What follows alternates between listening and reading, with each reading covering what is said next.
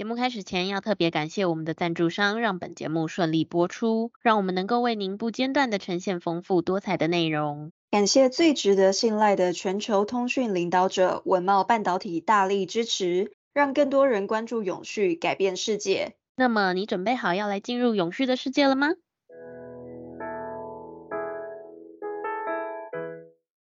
欢迎收听 ESG This Week。透过本节目，我们会为您带来重要有趣的 ESG 永续新闻，希望提高大家对 ESG 议题的认识，引导大家关注永续发展，共建世界公民新未来。Hello，我是 ESG 世界公民数位治理基金会的 Angela。Hi，我是 ESG 永续思维学院的 Helly。学院致力协助你在 ESG 变革中成为机会领先者。那今天呢，我们要为听众朋友分享的四则消息，分别是第一个，蛮酷的，呵呵，纽约电动空中计程车试飞。那第二个新闻呢，是企业永续发展五大战略指南。第三个是企业实现 ESG 人才永续愿景，以及最后的二零二五年超高龄社会制定永续策略。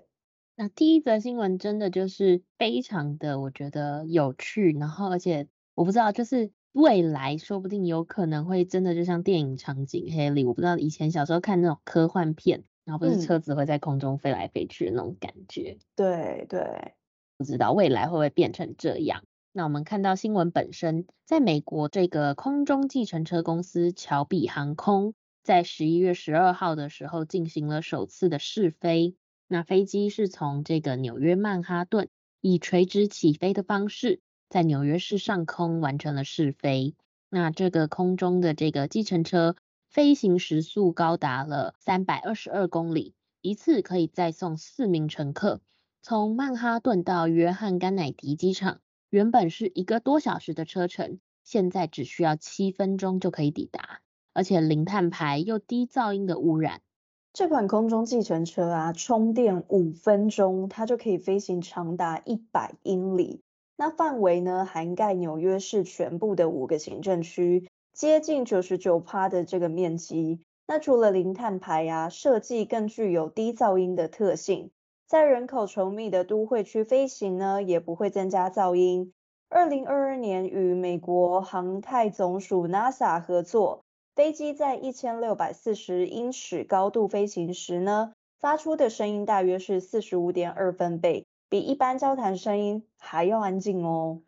那纽约市长 Eric Adams 他就指出说，我们知道降低噪音的重要性，稍早才了解到噪音能传递到这么远，因此呢，在纽约这个曼哈顿市中心的直升机场上，他们将会建立史上第一个配备电动直升机的基础设施。原本的这个原型机已经飞超过三万英里，预计在二零二五年可以正式的上线服务。那这个乔比航空啊，他们打算跟这个合作伙伴达美航空携手，为纽约打造更安静也更干净的这个计程车旅行。二零一七年生产的原型机呢，其实已经飞行超过三万英里。那最近呢，更在加州的生产线出厂首架飞机。预计二零二五年推出商用的客运服务，所以听众朋友们可能可以就跟我们一起期待一下，可能在几年之后，哎，二零二五年嘛，所以大概是两年之后呢，我们搞不好去了纽约就可以体验到这种服务喽。没错，就是有点让人期待，因为真的很像一种梦想成真的感觉。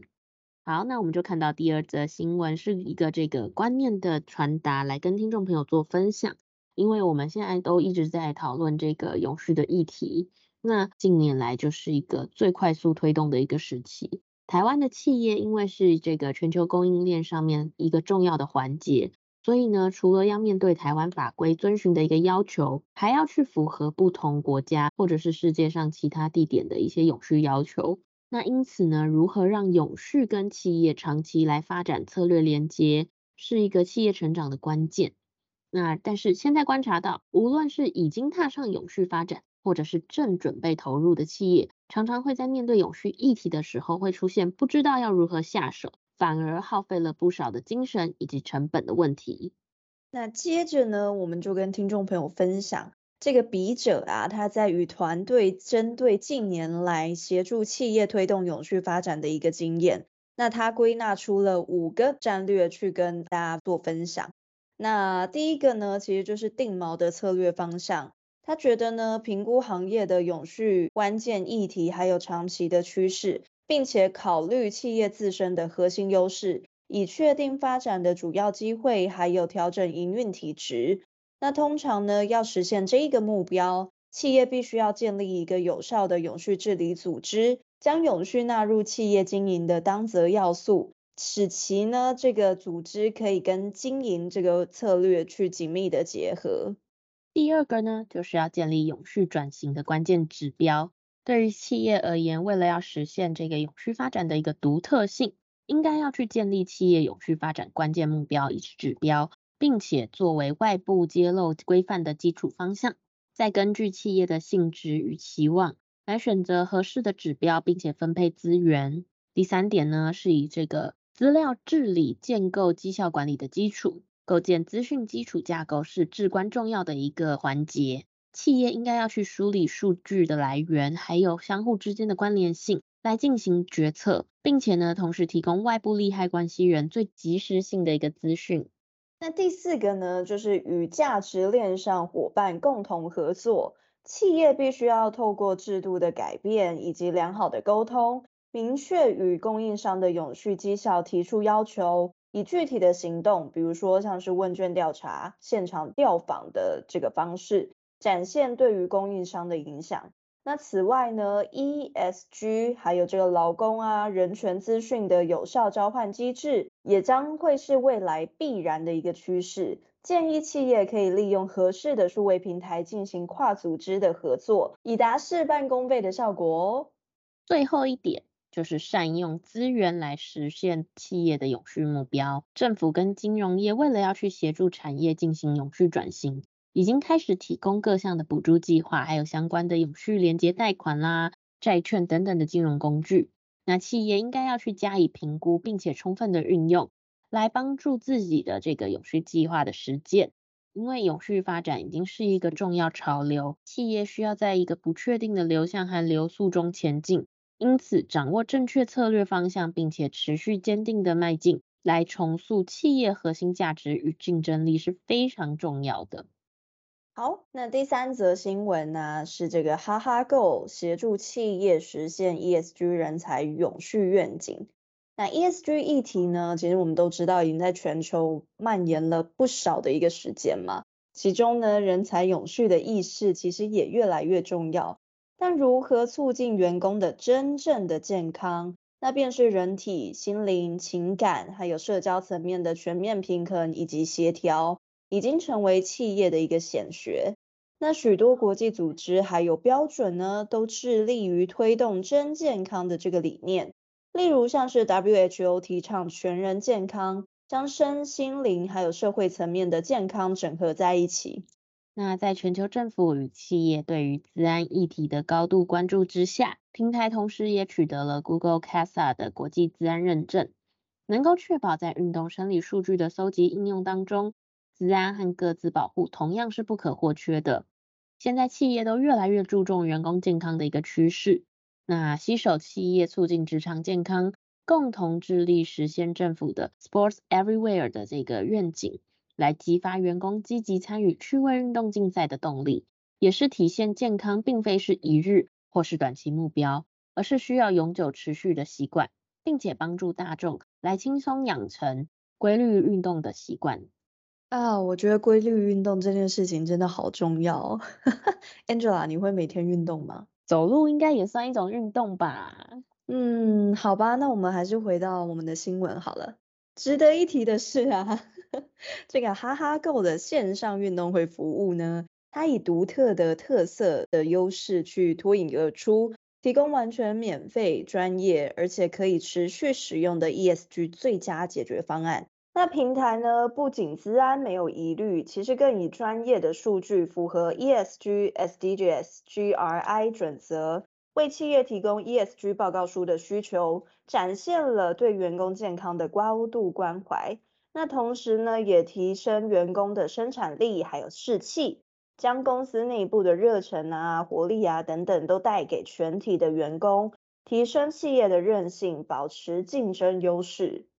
好啦，来看到最后一则新闻，就是这个陈教授最常讲的啊，他就说是国家大事的一个议题。在二零二五年的时候，台湾将会迈入超高龄社会。那很多人是说少子化，它就是一个国安问题。对，真的会是一个国安问题。所以在这个新闻当中，我们来看看超高龄社会应该要制定什么样子的永续策略。那在这个超过二十年的高龄化社会的历程当中，